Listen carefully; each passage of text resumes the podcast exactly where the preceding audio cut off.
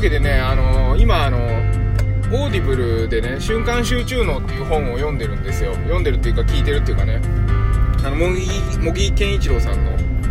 本なんですけどその中でさちょっと面白いなっていうのがあったんでちょここでご紹介したいと思うんですけど上司脳っていうのをね頭の中に持つといいとおっしゃられてるんですね。でその上司脳っていうのは何なのかっていうと例えば会社でえっ、ー、となんか仕事をねいきなり上司からちょっと悪いんだけどこの仕事を明日までにやってくれないかいって言われた時に自分にとってはいや明日までかかんねえなっていうような仕事だったとするじゃないですか。でそこでまあ俺も私もそうなんだけど明日まで明日までがじゃあいいや後でやればいいやって思っちゃうんで明日ギリギリになって急に言ってきたね仕事だし急にそんなやれないからさみたいな感じで。明日でいいやみたいななるでしょ？だけどそこを上司が明日までって言ったらで自分の中の自分の中にも上司を置いてね。いや期限は明日だけど今日の夕方までにやっちまおうぜみたいな感じでさらにこうハードルを上げた目標を自分に課すんですね。でねなんでそれがいいかっていうと人に言われた目標とかあの人から言われた期限っていうのは人間ってストレス感じるっていう話なんですよ。まあそれはそうだなと。だけどそこに対して自分でここまでに終わりにしようっていう風にね決めるとストレスを感じで感じなく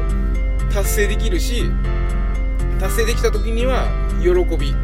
ドーパミンが出て、えー、喜びを幸せを感じられるということなんですね。でねこの話ちょっと子育てにも使えるなと思ってでねとあるエピソードというかあってねうちってあのー、テレビで YouTube 見させてんですよ。タブレットとか渡さないでね。それテレビ1個じゃないですか。で弟とお姉ちゃんがいて。でお姉ちゃんが見てるテレビと弟が見たいあのテレビっていうか YouTube と弟が見たい YouTube と違うんですよね。それで喧嘩するんですよ。でその喧嘩もさなんかこう一応1回交代ねとかいうルールを作ってるんだけどさっき見たからとか なんかお姉ちゃんがね巧妙にこう弟をだまくらかすじゃないけどさ巧妙な話術でさもう見せないようなことを言うとそのそれに納得のいかない弟は勝てないもんだからあのはたいたりとかね物投げたりとかするわけですよ。言葉とか知識じゃ勝てないからね。言葉もまだほら3歳になったばっかりスムーズに喋れないし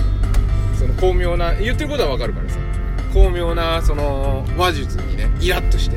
で老喧嘩になるわけでちょっとこれもうダメだなと思って一回そのテレビに刺さってるファイヤースティックを引っこ抜いてちょっともうこれやめようっつってなってみんなやめようっつって。で2人でよく考えてあのどうしたらね喧嘩しないで見れるか考えてさ見見ようよと。別にパパは何時間見ちゃいけないとかねそういうことは思ってなくてただただ喧嘩してほしくないだけなんだよ。だから喧嘩しないで見る方法あのー、考えてそれで思いついたらまた見ようよっていう風にねしたんです。で そしたらさあのー、トイレ入ったらパパバカって あのマスキングテープで書いてあったんだけどだけどあの、次の日にねあの思いついてそれの対策はあのねタイマー買ってあるんですよ子供に。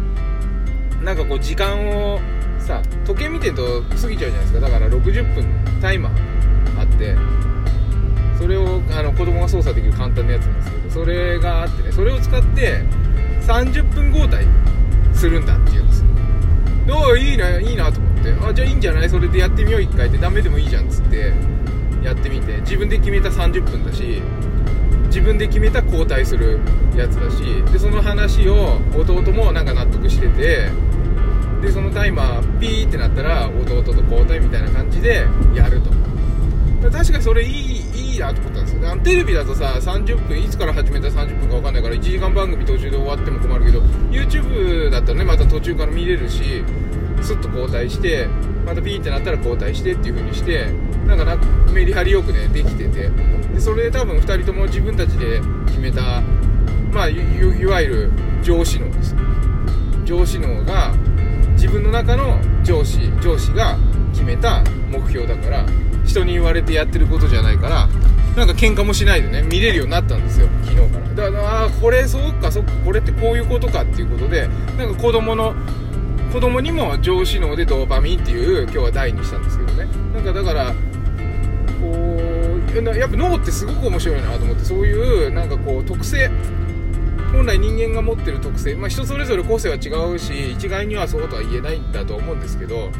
あの実際科学的にね分かってることっていうのはいっぱいあってそういうのを参考にしながらこう子育てするとね面白いのかなというふうに思ってですね。だから意外にこう瞬間集中のを作る本なんだけど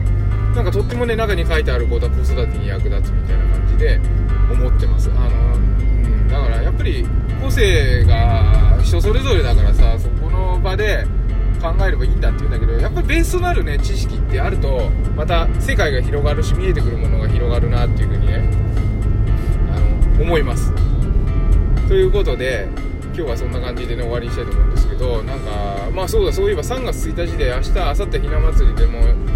いろいろねイベント目白押しで忙しくって忙しくってね仕事なんかしてらんないんですけどね今日はね今 月曜日だから仕事に向かいます。みんなも、えー、楽しくですね一日をお過ごしください。仕事も上司能を持ってね大人の方々もぜひ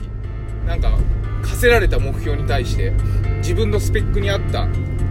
目標ねそれよりも早い目標が立てられたら立ててですねそれを達成するっていうことを繰り返してみて、えー、ストレスのない生活を送りましょうということで今日は終わりにしたいと思います。はいということで今週も1週間楽しくお過ごしください。ではまたマモくんでした。